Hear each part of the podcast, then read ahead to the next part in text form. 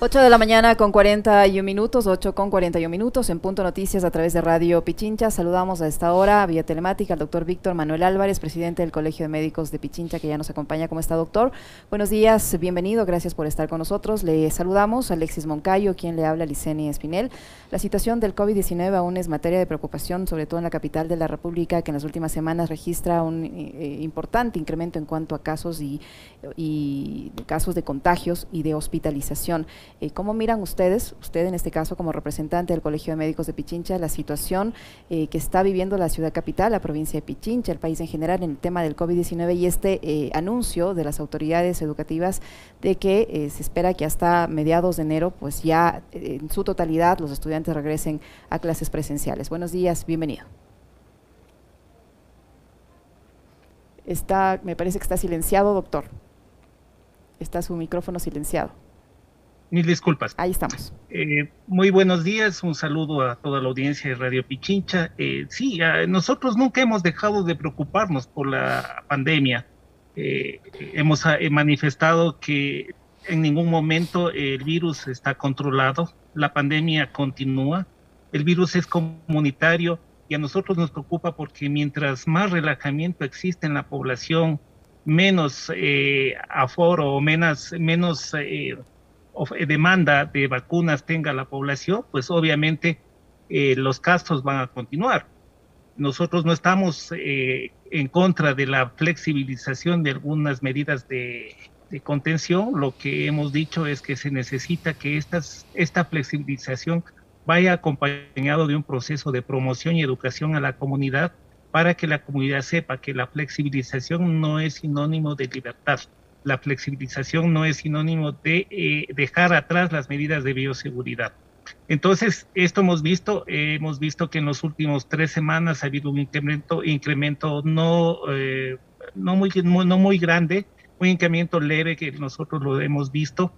Eh, y esto ha hecho que los hospitales centinelas, tanto el Hospital Pablo Arturo Suárez como el Hospital del Sur del IES, tengan una demanda un poco más eh, fuerte de los pacientes. La unidad de cuidados intensivos, como usted lo dijo, tiene en el Pablo Arturo Suárez, Hospital Pablo Arturo Suárez, tiene 15 camas disponibles, de las cuales 3 estaban ocupadas la semana pasada. De las 13, 11 pacientes no estaban vacunados y dos estaban con la primera dosis. Entonces, el mensaje es ese.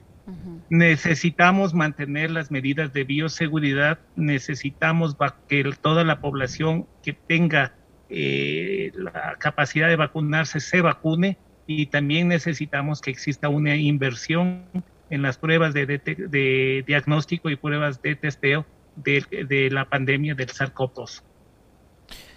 ¿Cómo está, doctor? Buenos días. Em, hemos visto que en Europa que digamos uno creería que allá tenían más mejor control o más control y demás. Hay algunos países que han empezado nuevamente a plantearse la posibilidad de ir a un nuevo confinamiento, otros en donde han decidido, por ejemplo, confinar y aislar a las personas que no se han vacunado y demás. Eh, ¿Acá nosotros podríamos llegar a un escenario similar o no? Bueno, nosotros tenemos una diferencia, no es que tengamos un mejor sistema de sanitario que Europa, no, eso es algo que no lo podemos hacer, pero sí hemos tenido un proceso de vacunación en la cual la población ha respondido de una manera mayoritaria. Mire, eh, llegamos al, creo que en este momento sobrepasamos los 58, el 58, casi 60% de pacientes vacunados. Con las dos dosis y estamos sobre los 73% de pacientes que han recibido por lo menos una dosis o personas, perdón. Esto quiere decir que ha habido una respuesta. Lastimosamente, en los países europeos, en Estados Unidos e incluso en la China, un porcentaje eh, muy alto, en Estados Unidos se calcula que incluso sobre el 50% de las personas rechazan a vacunarse. Hemos visto que en, Europa eh, hoy hay unas eh, declaraciones, informes de en la prensa de que incluso ya está circulando una nueva, eh, una nueva variante que, aparentemente provendría del África, donde más o menos el 90% de la población está vacunada. Entonces, la experiencia que nosotros debemos tomar de este de esta cuarta ola que tienen en los eh, cuarta o quinta ola que tienen en Europa y en Estados Unidos es obviamente que si es que la población tiene una, un rechazo a las vacunas. Si la población no, tiene, no, no quiere vacunarse, obviamente se encuentra desprotegida y los casos van a aumentar. Eh, Austria me parece que fue la que decretó el confinamiento para todas aquellas personas no vacunadas porque estas son las vulnerables en este momento. Aquí hemos visto en eh, un análisis así muy superficial de las camas de cuidados intensivos. ¿Quién está en cuidados intensivos en el Hospital Pablo Arturo Suárez? Pues quien no tienen las vacunas completas. 11 personas que no son vacunadas y dos personas que no tienen la dosis completa. Entonces el mensaje es, si no, nosotros no queremos tener lo, eh, la experiencia que tiene eh, Estados Unidos y Europa, pues tengamos un proceso de vacunación. Todas aquellas personas que han dudado y dudan ahora de la vacunación, pues acérquense, vacúnense, porque esta es la respuesta o esta podría ser la defensa al, al, virus más grave y más peligroso de toda su vida. Los casos que vamos a tener picos, esperemos que es lo que dicen los investigadores y los eh, científicos de aquí del país, que podrán ser unos, unos picos no muy grandes, no eh, exponenciales y que esperemos por la defensa de las vacunas no tener eh, la casuística que tuvimos el año pasado o a mediados de este año, donde el sistema sanitario sí colapsó.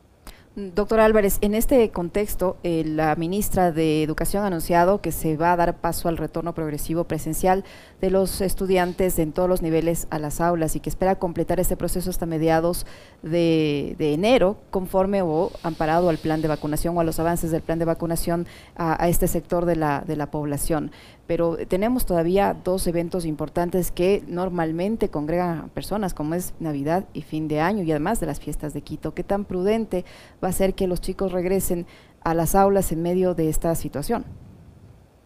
Bueno, me parece que ya hubo una rectificación de la señora ministra, hablaba que la obligatoriedad no es para los estudiantes, sino para los establecimientos y me parece que eso es una, una rectificación adecuada, porque si usted quiere regresar a, una, a un, eh, quiere un retorno progresivo hasta llegar al 100%, debemos tener no, no, solamente un protocolo, sino debemos tener todas las unidades, de todos los, los eh, planteles educativos que eh, tengan las, las, suficientes garantías para brindar la seguridad a los estudiantes. Garantías no solamente quiere decir tener eh, dispensadores de alcohol gel, sino que esas unidades educativas tengan todos los elementos sanitarios disponibles, por ejemplo, eh, baterías de servicios higiénicos, una disposición de excretas de aguas y agua potable. Entonces ahí podríamos hacer no nos oponemos a un retorno. Creemos que uno de los factores, uno de los efectos o daños colaterales que ha tenido la pandemia es la educación, sobre todo en nuestro país donde existe una inequidad en la educación, donde una, la educación online ha sido eh, no ha sido incluyente, sino ha sido excluyente, donde además de tener problemas en educación, nuestros niños al estar encerrados en la casa también ha habido un aumento de la violencia intrafamiliar y sobre todo porque los niños y los adolescentes necesitan para su desarrollo psicológico el contacto con la gente de su propiedad. Entonces lo que tenemos que hacer es un proceso ordenado, secuencial, donde se vayan eh, eh, analizando todas aquellas debilidades y transformándolas en fortalezas Usted, Amado, nos hablaba de estos meses que son críticos. Sí, desde el mes de noviembre, el mes de diciembre son meses muy eh, críticos por la situación tradicional de las fiestas de Quito, el fin de año, eh, la Navidad. Lo que necesitamos es una campaña de promoción. Ya no estamos en esa política de aumentar camas en cuidados intensivos, lo que tenemos que hacer es fomentar la prevención y la promoción. Prevención con las vacunas, promoción con la campaña y las vacunas, perdón, y las, eh, y las pruebas de testeo y diagnóstico y promoción con esa campaña de educación hacia la comunidad para que sepa que a pesar de estar vacunados, nosotros no estamos con el virus controlado. El virus sigue siendo, sigue siendo eh, comunitario y la persona vacunada también tiene riesgo de eh, poder infectarse y ser transmisor. ¿Cuál es el nivel de incidencia del, del, COVID y la pandemia en este momento en, el tema de muertes, doctor? Es decir, ¿cuánto ha bajado una vez que se ha llevado adelante un plan de vacunación que le salió relativamente bien al gobierno? Eh, ¿Cuánto ha disminuido el tema de, incidencia de, COVID en muertes? Bueno, ha habido una disminución sustancial. Mire que a veces teníamos 35, 40 pacientes semanales, ahora tenemos 7, 10 pacientes que van falleciendo. Eso quiere decir que la vacuna está protegiendo como usted lo ha dicho, eh, la primera fase de la vacuna fue una, un éxito, no solamente por, la situación del gobierno, sino porque se hizo lo que se tenía que hacer, trabajar en equipo, trabajar en conjunto con todos los sectores que conformamos el, el, Estado. No solamente el Ministerio de Salud Pública podía vacunar a 9 millones, tenía que, tenía, tenía que este, contar el apoyo de las cámaras, de los sectores de salud, de los sectores educativos, de la comunidad, y eso es lo que se ha hecho. Lastimosamente, en este momento tenemos una disminución del flujo de las vacunas, esperemos que eso mejore una de los de las de, las causas de esta disminución es obviamente porque a los niños se está haciendo una campaña para los niños y los adolescentes y eso se tiene que hacer con mucha más eh, programación, con mucha más un, un, programa más específico para evitar los riesgos. Pero esperemos que como se había manifestado, por lo menos en diciembre llegar al 80% y en enero tener el 85% y acercarnos a la eh, inmunidad de rebaño. Pero esto, eh, Alexis, esto no quiere decir que nosotros vamos a ser una isla en el mundo y que vamos a ser un país libre del COVID o que no vamos a tener pandemia. La pandemia es mundial. Y como lo dijo el máximo eh, representante de la Organización Mundial de la Salud, la pandemia depende de la responsabilidad de los estados. La pandemia no, va a disminuir solamente por la acción de los profesionales de la salud, sino tiene que haber una responsabilidad de los estados. Y si nosotros logramos tener una inmunidad de rebaño, rebaño va a ser simplemente una situación de protección, porque estamos, eh, eh, nuestros vecinos, tanto Perú como Colombia, tienen un, porcentaje de, vacunación mucho más bajo que el nuestro. Y esa responsabilidad de los estados, digamos, tiene que ir más allá del proceso de vacunación. Hoy, en la actualidad, los hospitales del sistema público de salud cuentan con todo lo necesario para enfrentar lo que sigue siendo el rezago de la pandemia y otro tipo de emergencias. ¿O cómo, cuál es la situación actual de los hospitales, doctor? A ver, eh, eh, vamos en el primer punto. La pandemia, la mejor manera de, de combatir la pandemia y disminuir la transmisión de virus es con acciones de prevención y promoción. Esa es la mejor manera y ahí están las vacunas, el testeo, están las medidas de bioseguridad. Y sí, eh, nosotros como país tenemos un sistema sanitario muy debilitado, no tenemos en este momento, no tenemos insumos, no tenemos medicamentos, atravesamos una emergencia sanitaria en la cual no fue positiva, todavía las unidades de atención están con el déficit de medicamentos esenciales y muy importantes para la población, como son eh, los medicamentos para enfermedades crónicas, eh, para enfermedades catastróficas, para el cáncer, para el SIDA. Entonces lo que necesitamos es mejorar en este sentido. La solución, en este momento, una solución eh, temporal es lograr tener un mejor stock de medicamentos e insumos. Pero esa es una solución temporal. Lo que tenemos que hacer es transformar el proceso, la, la política de salud, en cambiarla, esta política de salud curativa que tenemos más de 16 años aquí en el país y hacer una revolución en la salud para que la política vaya hacia donde tiene que ir, al sistema primario, a la prevención y la promoción, que esa inversión genera más réditos porque disminuye a la, a la, larga la afluencia de pacientes a los otros niveles y esto ocasiona una, una disminución del de, la, de eh, la demanda de pacientes un ahorro en el, en el sistema eh, presupuestario y sobre todo, lo más importante, previene las enfermedades a nuestra comunidad y eso hace que nuestra comunidad, nuestras, nuestros pacientes no tengan que esperar sin medicamentos, sin eh, un proceso de prevención y promoción, esperar que algún día tengan tener cita en un hospital de tercer nivel. Doctor Álvarez, eh, yo tengo dos inquietudes que le pido rápidamente. Eh, por ejemplo, el tema de la aplicación de la tercera dosis. Por ahora se está dirigiendo a personal eh, sanitario y también a personas de la tercera edad. Con la presencia de estas nuevas variantes, como usted acaba de señalar, esta africana y la posibilidad de que esta algún momento llegue a nuestro país, ¿va a hacer falta que esa tercera dosis se aplique a la población en general, cree usted, por un lado? Y por otro, ¿cómo está la situación de la estabilidad del personal médico del país, en el sistema público sobre todo? Bueno, la, tercera dosis o dosis de refuerzo se ha iniciado bajo eh, con evidencia científica. Todas las personas de más riesgo están los, eh, los profesionales de la salud de primera línea, las personas de tercera edad y aquellas personas mayores de 18 años que tengan enfermedades que comprometan su sistema inmunológico. Ese es el momento. Con el, eh, con el tiempo, basados en una evidencia científica y ya se, está, se la está vislumbrando, nosotros quizás tengamos que tener una dosis de refuerzo a nivel general, a nivel mundial. Lo que estamos esperando si esa dosis de refuerzo va a ser anual o semestral.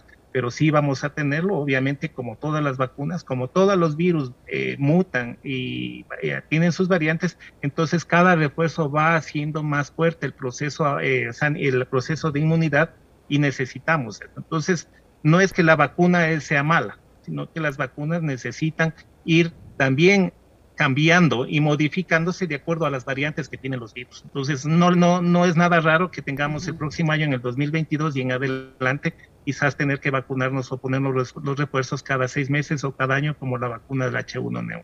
Respecto a la, a la, estabilidad de los profesionales, seguimos con el problema, seguimos teniendo una situación de no aplicación de la ley del artículo 25 hasta el momento que fue declarado inconstitucional no se está aplicando la norma, eh, la sentencia de la Corte Constitucional en la cual todavía se podían eh, actuar, se podían, se aceptaban todos aquellos procesos que estaban en trámite hasta la fecha en la cual salió la, sentencia, todas las acciones de, protección que estaban en, eh, en, segunda instancia han sido negadas.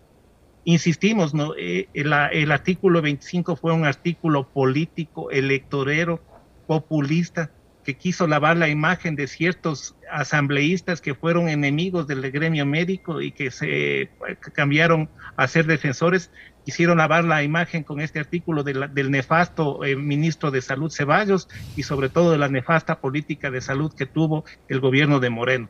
Entonces, no vamos a cambiar una, una situación de eh, violación a los derechos de los profesionales de la salud de 14 años, no vamos a cambiar con una ley populista necesitamos hacer una, un cambio estructural en ese sentido y por lo menos, si se aprobó esa ley, obviamente el, el, Estado tiene la obligación de cumplirla como norma ya la, la sentencia de la Corte Constitucional.